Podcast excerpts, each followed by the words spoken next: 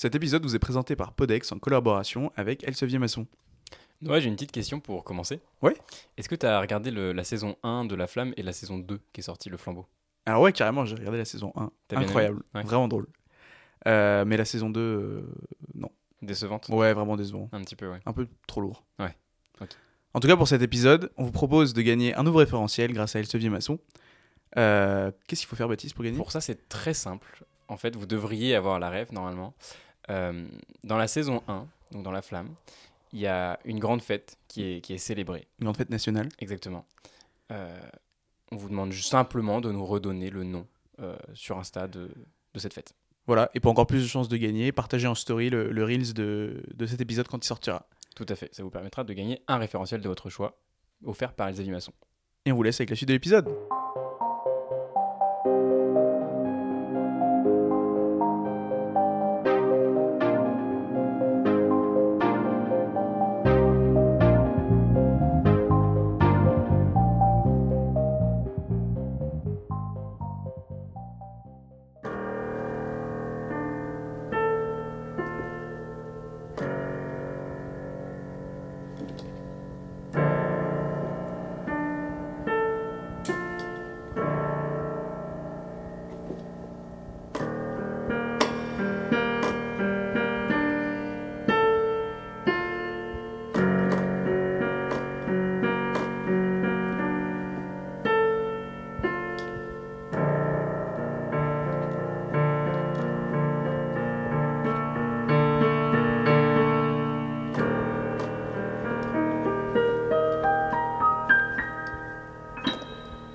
Bienvenue sur Podex. Le podcast de l'externe.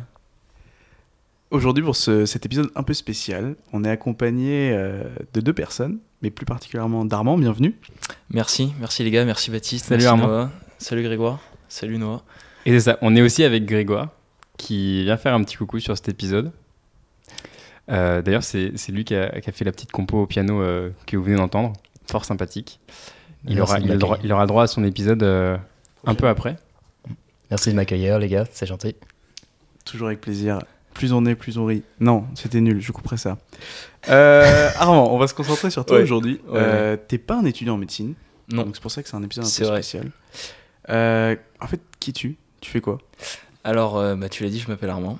Euh, alors moi j'ai 21 ans et je suis euh, actuellement euh, étudiant en commerce à l'école de commerce de Nantes qui s'appelle Audencia, qui est la meilleure école, c'est ce qu'on m'a dit de dire. Euh, et donc euh, là je suis en master 1, je suis en stage en audit financier, donc on aura peut-être le temps de, de voir ça d'un peu plus près. Euh, sinon j'ai fait mes études à Angers et au Mans. Euh, et c'est là où je t'ai je t'ai connu quand même au lycée. euh, euh, voilà, donc euh, c'est à peu près tout sur moi, quoi. Je connais rien à la médecine, euh, un petit peu quand même, parce que j'étais en coloc avec, avec Noah, donc euh, je connais quelques, quelques sigles parmi les centaines de sigles que vous avez c'est ça. dans vos études. Ouais, c'est ça. Si, si t'es là, c'est quand même parce que t'es un bon pote de Noah. Ouais. Comment vous vous êtes rencontrés? C'était au lycée, c'est ça? C'était au lycée. Au début, euh, on se pissait à la gueule. on se détestait vraiment, on pouvait pas se blairer, mais au final, euh, on, s'est rendu compte qu'on pouvait être potes euh, et, et qu'on a réussi à C'est être potes. c'est l'ang- c'est l'anglais qui nous a rapprochés. C'est l'anglais qui nous a rapprochés, exactement. On était en cours euh, ensemble en anglais, même dans la même classe peut-être. Et on avait des délires en commun, des, des, des mèmes en commun. Et donc, euh, on a vraiment beaucoup rigolé. Et puis maintenant, on est, on est devenus très très potes. Voilà. Et c'est trop bien parce que moi, enfin, ce que, ce que je vois, c'est parce que vous étiez en coloc euh, ensemble l'année dernière. Ouais. Et euh, ce que je voyais, c'est une complicité de malade entre vous. Ouais. Enfin, vous avez l'air d'avoir des, des délires C'est communs vrai. qui sont. euh, Ça, on a failli se mettre en couple, euh, mais euh, ça s'est pas fait. ça s'est pas fait. Mais non, non, mais ce, vrai. qui, ce qui était cool pendant la coloc, c'était euh, pendant nous on était en troisième année. Toi, tu étais donc en éco-gestion. Et Ouais. c'était marrant parce que bah, donc moi j'étais en médecine, toi t'étais en éco-gestion. Ouais. Et la coloc, elle était marrante. On avait toujours des trucs à se raconter, Ouais, euh, des trucs exactement. à s'apprendre et tout ça. Exactement. C'est vrai que du coup, vu qu'on n'était pas dans la même promo, on n'avait pas les mêmes items de cours, euh, on parlait pas médoc euh, toute la journée, donc euh, c'était c'était carré, on échangeait sur plein de sujets différents.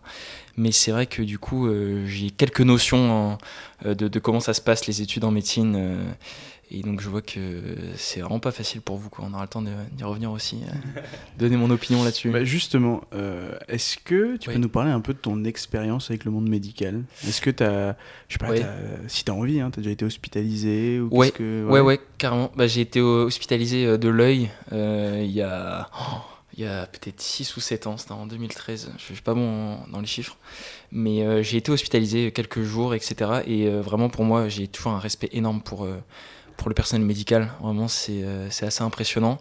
Euh, quoi que vous puissiez dire euh, des infirmières ou quoi, euh, moi ça Quoi se Qu'est-ce passe qu'on toujours- dit sur les infirmiers rien, rien, mais non, non, en vrai, je trouve que, enfin, en tout cas, il laisse pas apparaître des tensions face aux patients, et ça, je trouve ça assez fort. Ils arrivent toujours à.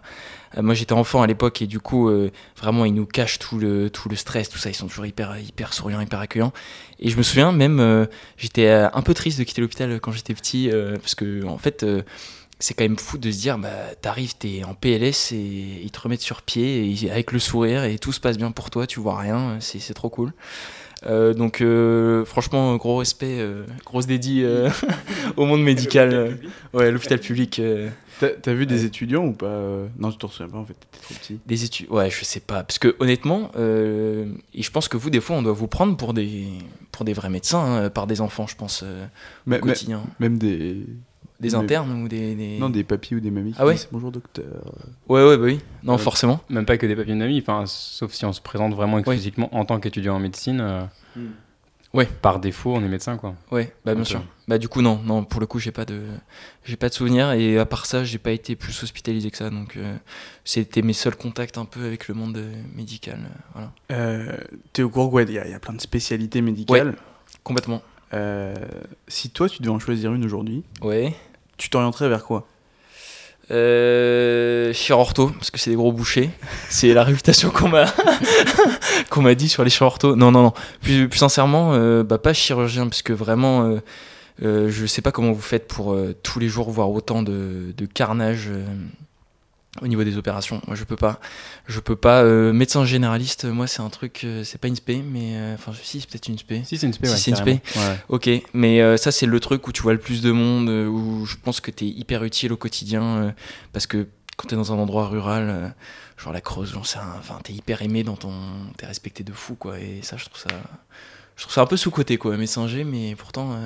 T'as t'as de bonnes relations avec ton médecin généraliste? Ouais, ouais, c'est un peu le médecin familial. euh, il est à Angers, il va bientôt prendre sa retraite. euh, mais il, est, il était vraiment très très compétent et, euh, et toujours à chaque fois que j'allais dans son cabinet, il y avait des livres partout, des, des, des sculptures, enfin pas des sculptures, mais des, des os, des représentations de, pieds, de trucs comme ça. Et, j'ai vraiment l'impression d'aller chez un druide à chaque fois et c'est assez fort. C'est assez fort. Il y, y a un peu l'image de la vocation parce que, enfin, euh, de quelqu'un qui se dédie complètement à son métier, à ses Ouais. patients, à sa patientèle, et comme tu disais, un médecin de famille qui suit les enfants, Ouais. les, petits-enfants derrière. Complètement. Enfin, c'est quand même un mode de vie euh, assez particulier quand même. Ouais, bien sûr. Euh, le, le fait d'avoir une patientèle, je pense que c'est quelque chose de très euh, euh, glorifiant. Je sais pas vraiment comment, comment dire, mais par exemple, ma mère, elle est orthophoniste. Euh, et elle a une patientèle et c'est juste euh, incroyable de voir euh, comment elle fait progresser les enfants et, euh, que les parents derrière ils sont tout le temps en train de pleurer en train de dire merci et tout ils offrent des chocolats vous avez sauvé notre enfant et tout et ça je trouve ça très très fort c'est le côté que j'ai pas du tout encore en commerce parce que voilà on parle argent on parle on parle compta, donc euh, c'est pas du tout la même patientèle. Euh, on a un peu vu comme des flics, mais, mais, mais vous, c'est vrai que vous avez quand même euh, le plus beau métier du monde qui est de, de remettre les gens en place, euh, enfin en place, euh, de les remettre en état, quoi. Et, et pour ça, ils sont, ils sont grateful, quoi. Ils sont, Grateful. ils sont reconnaissants, quoi. Voilà. Ok. Ouais, ouais. Euh, Est-ce qu'il y a des choses dans le milieu médical que t'aimes pas? Des choses que qu'il faudrait qu'il- Est-ce que t'as des idées, des choses qu'il faudrait qu'ils changent? Le milieu médical, tu parles des études, tout, tout. Tout. Bah, pour le coup, euh, j'y ai un peu réfléchi à ça et je pense que quand je t'ai vu en études, quand je vois tous les étudiants en médecine, en fait, je trouve ça injustement dur dans le sens où euh, je trouve que la charge de travail est trop difficile. Le numerus clausus, je trouve que c'est ça détruit beaucoup trop de, débuts de carrière, je pense. Et je pense qu'il y a beaucoup de jeunes euh, étudiants qui auraient pu faire de très bons médecins en fait. Euh, et qui ont été brisés entre guillemets par ce système Enfin, je veux dire, c'est hyper dur. Vous avez des gardes de, de 20h à 8h du mat. Euh, Je me souviens, Félix, euh, il rentrait le matin, il était décalqué, le gars. euh, Enfin, il sortait d'une garde. Vous voyez des trucs assez, assez violents quand même. Et forcément, vous êtes obligé de passer partout. Et je pense que c'est pas forcément nécessaire pour être un bon médecin. Après, c'est mon avis, quoi. Et donc je trouve ça très très difficile pour, euh, pour le métier que c'est. Mais ça fait partie de la formation, non? Ça, ça nous forge un peu aussi à pouvoir prendre en charge des situations pas faciles ou, Oui. euh, Oui, après, euh, ouais, tu veux dire Bah moi je suis assez d'accord. Enfin je pense qu'on enfin, on a un peu signé pour ça aussi et puis on, enfin, on, on Oui. est là pour euh, pour apprendre plein de trucs et puis enfin heureusement finalement qu'il y a beaucoup de beaucoup de travail, beaucoup de connaissances. Mais c'est plus sur la forme, comment c'est Mm. apporté et puis comment on est comme tu disais comment on est gratifié derrière parce que Oui. oui, on, on- enfin on est prêt à avoir des expériences assez impressionnantes, à Mm. devoir travailler la nuit etc. parce que ça va être notre métier aussi. Mais euh, et ça c'est pas pas tellement un problème mais c'est comment euh, comment c'est récompensé derrière quoi. Ouais, bien sûr, je suis d'accord. Mais euh, encore une fois, la charge de travail, je me souviens, je discutais avec euh, la mère d'une fille que je babysitais qui était euh, médecin de Médecin G, G, hein, ouais, ouais, médecin mais qui faisait des gardes, je crois. Elle m'a dit que quand elle était interne, ça lui arrivait de faire 100 heures semaine, quoi. Enfin, c'est assez démentiel. Moi-même, dans, dans les stages qu'on peut être amené à faire en école de commerce, on a des stages en MNE, en choses comme ça, où on peut avoir beaucoup d'horaires. Euh, mais je veux dire, il y a le salaire qui suit, quoi. Et quand t'as pas le salaire qui suit en interne et tout, enfin, je Mm. trouve ça vraiment, je trouve que c'est du matraquage. Et je parle même pas des infirmières ou de tous les autres, euh, tous les autres métiers. Peut-être tu veux dire quelque chose, euh, Grégoire?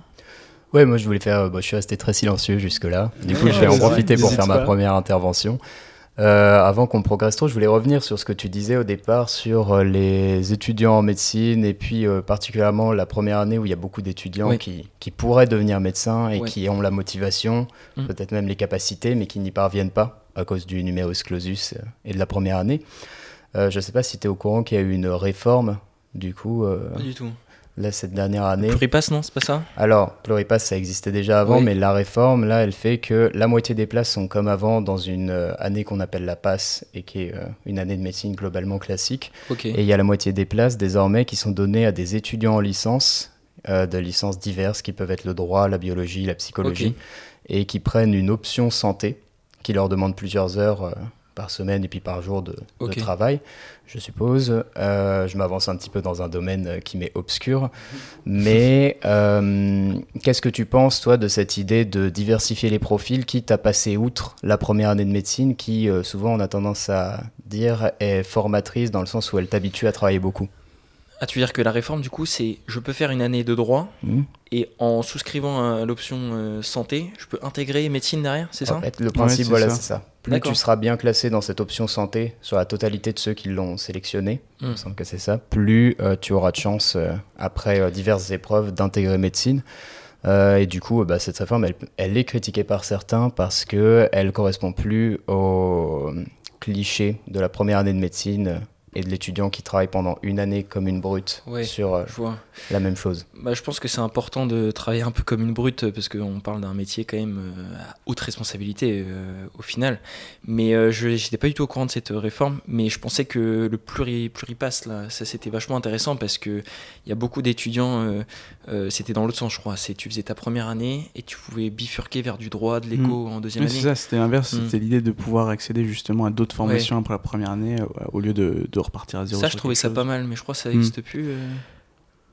Si, sur- ils l'ont gardé en fait dans le système. Et là, quand tu passes par la série classique passe, euh, qui Ouais. n'est pas euh, les autres séries pour ensuite rejoindre médecine, bah justement, tu peux accéder à l'inverse aux autres formations. Bah, dans ce sens-là, je comprends mieux. Mais c'est vrai que dans l'autre sens, un mec qui a trimé toute, toute l'année en passant juste par le, par le passage médecine, qui va Mm. se retrouver avec un mec qui a juste fait du droit ou de l'éco, euh, Mm. c'est pas pour euh, tirer sur euh, d'autres d'autres filières, mais j'ai fait une licence éco, c'est pas du tout le, la même charge de travail qu'on peut avoir en médecine, quoi. Donc, euh, je sais pas, honnêtement, mais c'est bien diversifier les profils. Et puis ils font un peu des tests, hein. je pense qu'eux non plus ils sont pas sûrs et ils sont pas certains d'avoir Ouais. des résultats. Ils se disent juste bon bah, sur le papier ça peut être intéressant d'avoir Mm. des profils diversifiés pour avoir euh, voilà pour avoir un peu de ouais, peut-être. pluridisciplinarité. Mais après est-ce que ça va vraiment le faire dans les faits Je pense que c'est les années qui nous le diront. hein.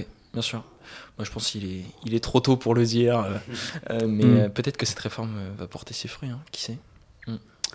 Armand, est-ce qu'il y a une maladie ou quelque chose en médecine que tu aimerais mieux comprendre? Mais écoute, c'est une excellente question, Noah. Euh, euh, quand je regardais le Téléthon quand j'étais petit, euh, je comprenais pas vraiment euh, ce dont il s'agissait, mais j'aimerais que tu m'expliques ce que c'est qu'une maladie auto-immune. T'as une idée un peu de ce que c'est déjà? Bah, je, dans ma tête, euh, donc euh, pour quelqu'un qui est novice en, en médecine, enfin même pas novice, quoi. Je, je suis pas, je suis pas béni euh, par les médecins. Mais pour moi, c'est, euh, t'as absolument rien, euh, aucun antécédent familial ou quoi, et d'un coup, bam, tu chopes une maladie orpheline, euh, tu crèves quoi. Donc, euh, Waouh, euh, Voilà. c'est waouh, ok, ok. Euh, non, c'est pas tout à fait Ouais. ça. Justement, euh, bah, ouais. En fait, une maladie auto-immune, c'est une maladie où euh, il y a ton système, une réaction immunitaire qui va se faire. La Mhm. réaction immunitaire, c'est les anticorps, tout ce qui permet de te protéger. Euh, Quand un vaccin il fonctionne, il fonctionne parce qu'il va entraîner ton corps à reconnaître des maladies pour t'en protéger. Et en fait, c'est quand ton propre système immunitaire, tes propres cellules qui sont censées te protéger, vont se mettre à attaquer des cellules de ton propre corps. d'accord. Et ça, normalement, ça, ça arrive pas parce que ton corps, il est reconnu par les cellules, justement, et il sait que c'est des corps qui enfin, des, des cellules qui t'appartiennent, donc il n'est pas censé les attaquer.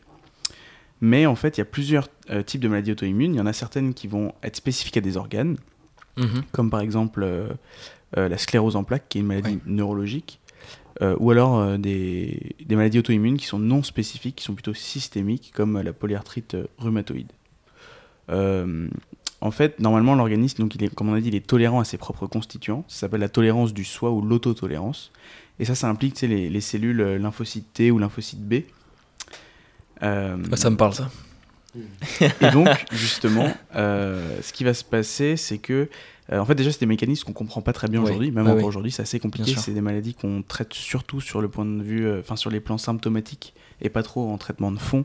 Parce qu'on n'arrive pas à, à gérer ça. Symptomatique, ça veut dire que la maladie a déjà eu lieu et après on la traite. On peut pas euh, En fait, arriver avant. on quoi. traite pas le cœur de la maladie, la cause, on traite juste Des ses conséquences. effets. Ouais. C'est ça. Ok, d'accord. Euh, si ça te donne des maux de tête, si ça Ouais. te donne, euh, ça, te, ça te provoque des douleurs ou ce genre de choses, on va essayer, ou de l'inflammation, on va essayer de limiter tout ça. Et donc, en fait, ce qui va se passer, c'est qu'il y a certains antigènes qui ne proviennent pas de ton corps, Ouais. qui vont présenter des similitudes de structure avec des cellules qui sont dans ton corps. Et en fait, ça va un peu embrouiller les cellules immunitaires et elles vont se mettre à attaquer tout. Et donc, c'est ça qui crée les, les réactions euh, auto-immunes, en fait. Et donc, euh, dans certains cas, euh, il y a ça. Dans d'autres cas, en fait, c'est une hyperactivité de ton système immunitaire. Et ça peut être notamment provoqué par des virus. Euh, on pense notamment au virus d'Epstein-Barr. Pour euh, la sclérose en plaques, justement. C'est ça. on Je sais a pas si t'as vu les Ouais, une articles grosse récemment. avancée là-dessus. euh, comme quoi 90% des gens qui avaient euh, Epstein-Barr, ils allaient développer une sclérose en plaques. ou- Alors non, parce que sinon, Non. ça serait très grave. Ouais, ouais, bah non, 90% de la population ont Epstein-Barr. C'est ça, en comme fait. On ouais. a tous été exposés euh, souvent. En fait, Ouais. c'est ce qu'on appelle souvent la mononucléose, tout D'accord. simplement. Et on a souvent été exposés quand on était plus jeune à C'est par la salive, euh, la mononucléose. C'est ça, ça Ouais, peut se ouais. transmettre par la salive. Ok. Et on, effectivement, on s'est rendu compte qu'il y avait beaucoup de personnes, enfin beaucoup de personnes qui avaient la sclérose en plaques présentaient beaucoup d'anticorps Epstein-Barr. D'accord, ok. Et donc, euh, et donc voilà, donc les virus aussi, ils peuvent. euh, donc euh, la sclérose en plaques, c'est une maladie auto-immune qui s'attaque aux gaines de myéline qui Oui. entourent tes nerfs. Ok. C'est des gaines qui hein, permettent de créer des autoroutes sur les nerfs. Et euh, du coup, bah, s'il y a plus ces gaines, bah, l'information circule moins bien sur les nerfs. Et donc, tu peux avoir des, des inflammations de tes nerfs. Donc, ça va créer des paresthésies. Donc, c'est des sensations un peu étranges Ouais. des douleurs et puis aussi des pertes de motricité, de sensibilité, ce genre de choses. Ok. Euh, D'accord. Dites-moi hein, les autres, euh, Baptiste et Grégoire, si je raconte n'importe quoi. Non, jusque-là, c'est impeccable. Bon, Et donc ces maladies auto-immunes, elles évoluent souvent par poussée. C'est-à-dire que le système immunitaire, il n'est pas stable. Il y a plusieurs Mhm. facteurs qui peuvent entrer en jeu. L'environnement, en fonction même de la température, euh, de l'humidité. Euh, et aussi, on a trouvé des facteurs génétiques. Ah, quand Donc même. justement, euh, il y a pas mal de, de maladies auto-immunes qui sont génétiques. Euh, par exemple, la polyarthrite rhumatoïde, c'en est une. euh, et ça provoque l'infla- l'inflammation des articulations, notamment des mains. Euh, et donc, comme je disais, les principes de traitement, c'est surtout sur les symptômes et au niveau des poussées. Parfois, Ouais. c'est des périodes où les symptômes sont très lourds.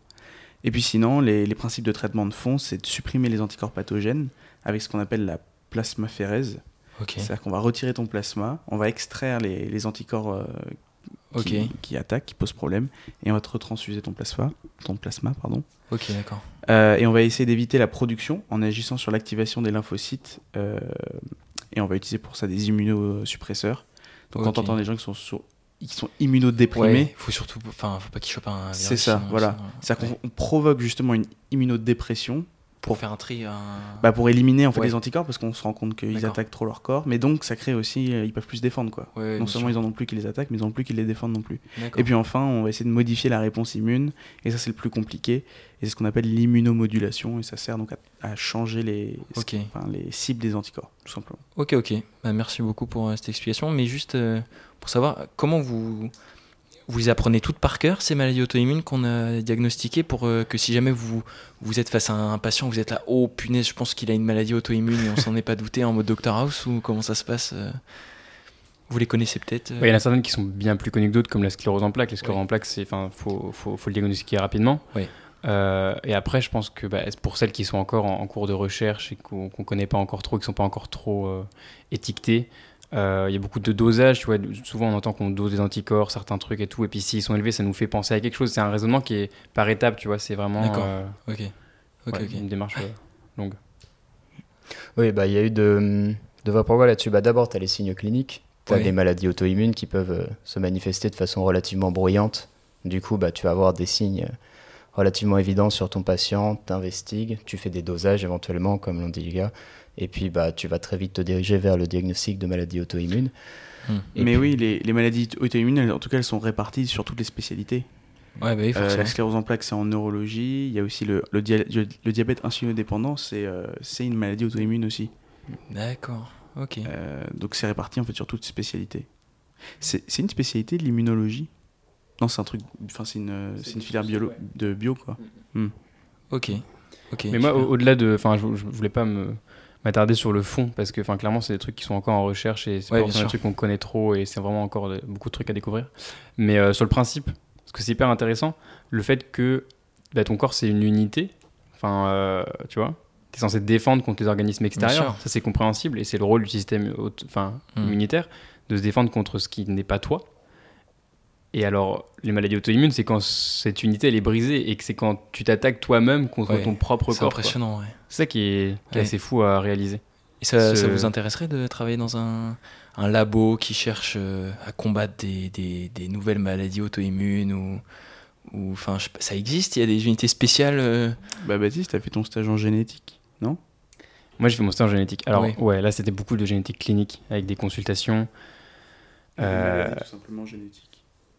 Ouais, des ouais, ouais, il y avait des maladies génétiques, des trucs rares, et puis euh, les Ouais. généticiens qui, qui dépistaient un petit peu, qui faisaient un séquençage du génome complet en disant Mm. ah bah là il y a ça, il y a ça, il y a ça, ça a été vu cinq fois aux États-Unis, donc on va remettre, on va, on va mettre ce patient dans une étude et tout pour essayer d'avancer progressivement et de trouver et de donner des noms à des syndromes pour essayer de trouver, enfin de, de- de mettre dans des cases pour trouver des bons traitements, même si c'est très difficile. Euh, mais après faire de la recherche pure et dure, enfin de, la- Ouais. de la recherche, ouais, de la recherche dure, euh, clairement sur des molécules finalement.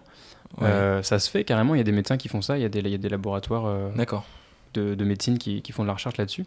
Euh, moi personnellement, je trouve ça intéressant sur le principe, mais dans le concret, euh, enfin c'est ouais, c'est compliqué quoi. Ah, ça doit être frustrant, quoi. Tu passes des, des heures et des heures euh, sur des molécules. Mais en même temps, et- tu dois avoir des résultats incroyables quoi. Si tu passes Ou toute pas. ta vie, Ouais. oui, ouais ou pas, carrément, c'est ça un peu. carrément. ouais. Mm. Ok. Ok, Mais si, tu trouves toujours des trucs. De toute façon, tu fais toujours avancer la science, je pense. La plupart des maladies, Ouais. des, des, des remèdes, comme on dit, ça a été trouvé en faisant des erreurs ou des accidents ou des choses qu'on qu'on pensait pas. Non, je pense pas que. Puis si tu arrives à ce niveau de recherche, tu sais ce que tu fais aussi. Enfin, Oui, tu... bien sûr. Mais oui, c'est sûr que c'est du temps. euh, Oui, c'est des projets de vie, quoi. Ouais, bien sûr. Tu vas passer ta vie sur le même sujet, sur des sujets très pointus, et tu vas pas forcément encore arriver à trouver, euh, je sais pas, un traitement, une maladie, Mm. enfin, une solution, quoi. Ok, ok. Ça marche. Toi qui viens du monde de- du commerce, Ouais. Quelle, quelle similitude tu trouves entre le monde du commerce et le monde de la médecine Est-ce que tu peux faire des Euh, rapprochements, des que je peux faire euh, des rapprochements Euh, bah déjà, euh, je pense directement aux étudiants, aux soirées, etc. Bon, ça, forcément, euh, on a quelques similitudes euh, parce qu'on sait s'amuser en école de commerce, hein, bien sûr. euh, pas aussi euh, fou que les étudiants en médecine. ah. Évidemment, on n'a pas les, toujours les mêmes idées. Euh, maintenant, euh, sur le plan du travail, euh, euh, je pense notamment à la hiérarchie qu'on peut retrouver euh, dans un CHU, qu'on retrouve en fait dans une entreprise. Quoi.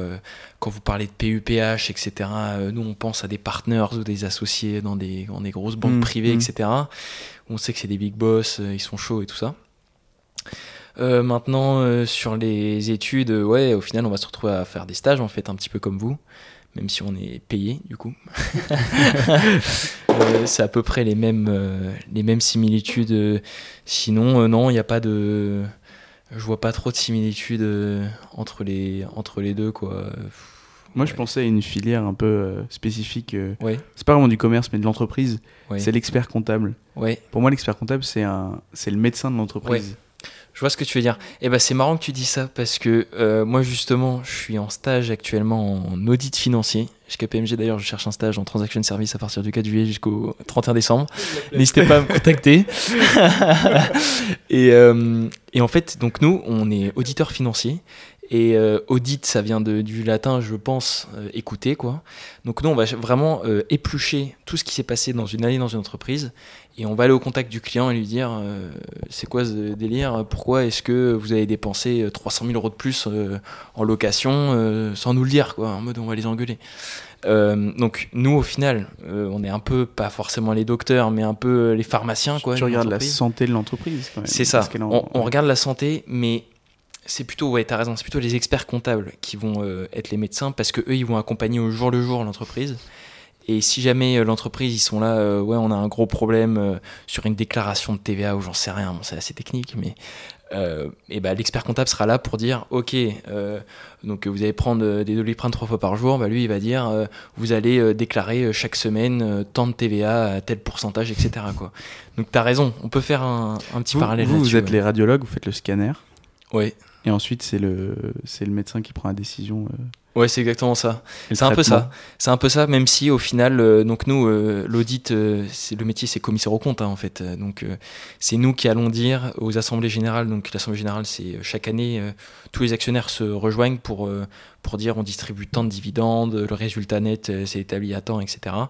mais c'est quand même le commissaire au compte qui dit ok, je valide les comptes, il n'y a pas de terrorisme, il n'y a pas de blanchiment d'argent, il n'y a pas tout ça. Je signe il ratifie les comptes quoi. Hmm. Donc oui, c'est un peu c'est un peu le, le, chir euh, ou le, médecin euh, de, de l'entreprise, oui.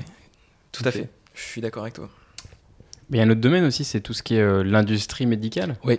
Avec tous les composants. Enfin, genre quand, quand on voit même au CHU à chaque fois quand, euh, quand ils arrêtent ils, arrêtent pas de dire ah bah oui ça c'est un nouveau euh, un nouveau ciseau ah bah, ah bah, oui ça c'est un nouveau modèle de ça et tout mm. il y a plein d'études derrière qui sont menées avec le, le CHU qui achète en gros et tout et puis les, les évolutions euh, technologiques derrière quoi. Bah, et puis même si on va encore plus plus loin avec Big Pharma tout ça Pfizer il y a des en fait quand Pfizer, je sais plus quel rapprochement avait été fait. Nestlé, la branche des. Voilà, exactement. Des, des, produits pour bébés de Nestlé. Avec Pfizer? Ouais. Ouais qui a été euh, négocié par peut-être un président de la République euh, quand il était chez Rothschild. Mais euh, c'est du M&A en fait, c'est de la fusion-acquisition. Et ça, c'est des métiers purement école de commerce, où en fait, nous, on va aller faire le buy side et le sell side, du coup.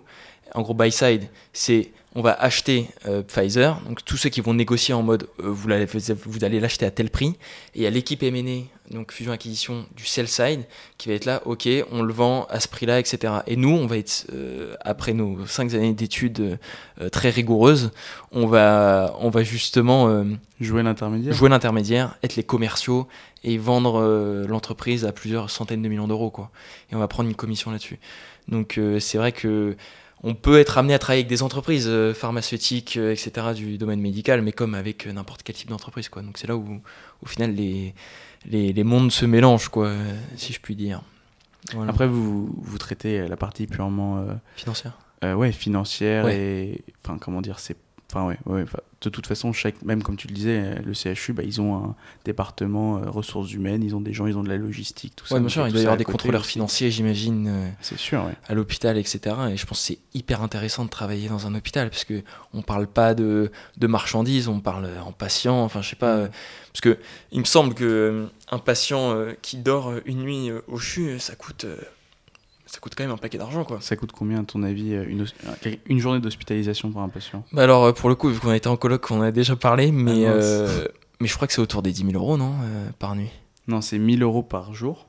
Ah, 1000 euros par jour. Mais en fait, effectivement, 10 000 euros c'est pour la réa, je crois. Les... D'accord. Ça dépend des oui. Hmm. forcément. Puis même, on parle pas des opérations. On parle pas assez du prix des opérations quand on se fait opérer. Moi, pour mon œil, c'est un peu un truc que j'aurais aimé savoir. C'est combien j'ai coûté euh, à la sécu en fait. Parce qu'au final, moi je me retrouve à payer un truc ridicule du style 80 euros alors qu'on m'a sauvé la vue. Euh, j'aurais aimé savoir, euh, mm. voir tous les mois des subventions de l'État, de la région, de machin, etc. et savoir combien en fait ça a coûté en personnel, en bouffe. En... C'est vrai que ça c'est quelque chose qu'on... Complètement. Ouais, à l'hôpital on n'en parle jamais. Enfin, si les gens reçoivent des, des factures ou de toute façon ils vont au secrétariat à la fin ou comme quand ils passent aux urgences. Bah oui, c'est fou. Bah, je sais même pas si en cherchant tu pourrais le trouver, sûrement. Sur internet? Ouais, ou qu'on puisse te le donner à la fin de ton hospitalisation. Bah, Je suis même pas sûr. Ouais. Ça se trouve, c'est confidentiel, hein, ce genre de truc. Mais sur, sur Amélie, t'as euh, les... t'as le détail, je crois. Je crois même pas. T'as juste le remboursement Mais- sur Amélie. hein. En tout cas, ouais, c'est vrai que ça serait intéressant de, de juste de dire aux gens, voilà, voilà combien ça a coûté. Bah, ça rendrait vachement plus, euh, plus gratifiant par rapport à tout ce qui a été fait pour toi, quoi. Évidemment. Et puis les, les gens, ils comprendраient peut-être plus aussi euh, le sens de la cotisation sociale quand euh, bah, le jour où tu tombes malade, et bah du coup, bah, t'as ton opération ou t'as ton truc qui est remboursé. C'est pas gratuit, c'est remboursé parce que ça a coûté Bien quand sûr. même quelque chose et que tu l'as payé en travaillant. Enfin, c'est un système. euh, Et ça, ça devrait être intégré dans le système euh, éducatif, peut-être. Le fonctionnement des cotisations, euh, comment ça marche, etc. Quoi. Vous le voyez ça à un moment donné euh, dans les études, euh, en- au lycée, en ES ou des choses comme ça En économie? Euh, alors, le seul truc que j'ai vu euh, qui s'en rapproche un peu, c'était, je pense, en terminale, euh, dans les cours de SES. Euh, Donc, j'ai fait, j'ai fait terminale ES. hein. Donc, forcément, j'avais beaucoup de cours d'SES. Alors, on a vu la redistribution. Euh, donc, euh, quand tu, avec toutes les tranches, euh, tous les paliers, etc. Et donc, on voyait au final sur une fiche de salaire combien allait aux cotisations de l'URSSAF, etc. Mais au final, on n'allait pas du tout dans le détail et c'est bien dommage. C'est bien dommage. C'est très libéral quand même l'approche qu'on avait sur nos, cours d'espèces. Mais, mais c'est vrai que moi, j'aimerais savoir combien ça coûte une intervention à l'hôpital, quoi. En tout cas, je sais qu'une IRM aux États-Unis, ça coûte 3000 euros. 3000 dollars, tu veux dire 3000 dollars. Ah, ok, ok. Mais en France, je sais pas du tout combien ça coûte. Ah, tu vois, j'aurais dit même plus aux États-Unis. Euh, vu que eux, ils facturent presque 100% aux clients, je pense, à moins que tu aies une très bonne mutuelle. euh, C'est bien dit, ce sont bien des clients aux États-Unis. Ouais, c'est des clients. Ouais, bah oui, c'est vrai, je raisonne toujours en client. J'oublie de dire patient, en fait. C'est abusé Non, pour moi, une clientèle. Et, et même aux États-Unis, le nombre de, de vidéos on peut voir où les mecs sont sur des brancards des ambulances, ils se barrent en courant parce que sinon tu payes 1500 dollars, un truc comme ça. Ton... J'ai jamais vu ça. Ah si si, bah alors je t'en trouvais. Le mec il titube, il court alors que il est en train de clamser le mec, mais il est là, euh, no fucking way. je vais jamais payer 1500 dollars euh, pour payer euh, l'ambulance. Non là-bas c'est Ouais. c'est real shit. Ouais, vraiment tu, tu payes quoi, tu payes. Mais euh, pour finir sur le sujet, vas-y, je cale une petite intervention pendant qu'il y a, il y a un tour. Euh, pour finir sur le sujet justement de connaître le coût des soins euh, Oui. en dehors de ce que toi tu dois réellement payer, Mm. j'ai l'impression que c'est très praticien dépendant quelquefois, puisque euh, typiquement dans ma famille il y a eu hospitalisation récemment et on a eu l'expérience du soin comme ça et du passage long à l'hôpital, Oui. donc avec beaucoup de nuits et beaucoup de frais engendrés. Euh, notamment en réanimation. Et bah, tu vois, dans ce cas-là, il n'y avait pas eu d'information on a juste reçu à la fin d'hospitalisation des factures, mais qui étaient très obscures, en mode bah, le dépassement, c'est tant, vous devez tant d'argent. Mais il n'y a pas eu plus que ça. Et euh, en les stage, honoraires quoi. et Ouais, voilà, ouais, ça. bien sûr. En stage de mon côté, euh, là où je suis, du coup, je suis passé euh, dans une spécialité qui était la chirurgie esthétique, du coup, où le chirurgien en consultation était beaucoup, beaucoup moins obscur justement sur euh, ces données-là. Et euh, chaque patient, patiente qu'il pouvait recevoir, il l'informait en disant, bah, vous, il y a 3, 4 nuits, vous êtes remboursé à telle hauteur, mais la nuit en réalité, elle coûte tant. Et donc là, pour le coup, il informait les patients à 100% de ce qu'ils pouvaient coûter. Et du coup, euh, j'ai un peu l'impression que là-dessus, c'est à la grâce du praticien. Est-ce qu'il va prendre la peine de réellement tout expliquer? Après, en chirurgie esthétique, il y a aussi pas mal de choses qui sont pas remboursées, je crois. Ouais, Oui, c'est ce peut-être aussi pour ça qu'il y a plus d'informations, parce que la personne va vraiment payer du coup ce qui va se passer. Ouais. Et aussi, ce qui est différent par rapport à, à la clinique, par exemple, ou l'hôpital euh, public, c'est que euh, le chirurgien ou le médecin à, à l'hôpital, il est, il est salarié, donc il a un salaire, il n'est pas payé à l'acte.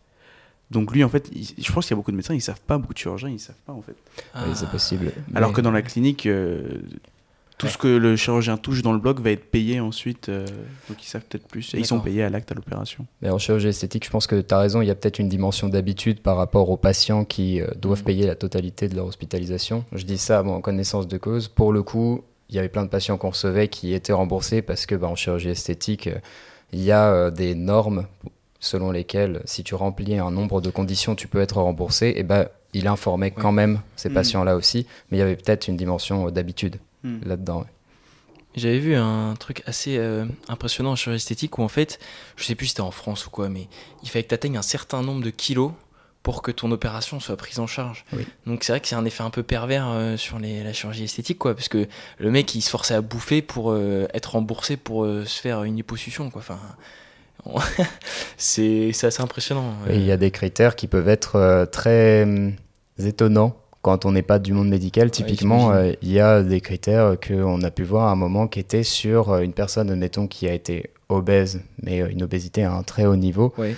Quand elle maigrit, euh, tout le monde peut avoir en tête les images des ventres qui tombent, enfin de la peau qui tombe, peau, et oui. du coup, voilà, ça peut devenir handicapant. Parce que Bien les gens vont avoir un tombé de peau euh, devant Ouais, eux ouais, euh, bien qui devient gênant, et ben il y a des normes là-dessus, avec un dessous au-dessus, et tu fais une demande auprès d'un organisme, Pour et cet organisme décide si tu remplis bien la condition de remboursement en fonction euh, bah, finalement euh, de cette norme qui correspond à un handicap, une gêne, un résidu de ce que tu as pu avoir en termes d'obésité par exemple. Forcément. ouais. Ok. Très intéressant. Euh, Armand ou même Grégoire, est-ce que vous avez pour finir un, livre ou un film ou même une musique à, à recommander, un truc euh, bah livre, je vais laisser Grégoire, je pense. Là, je suis un peu devancé.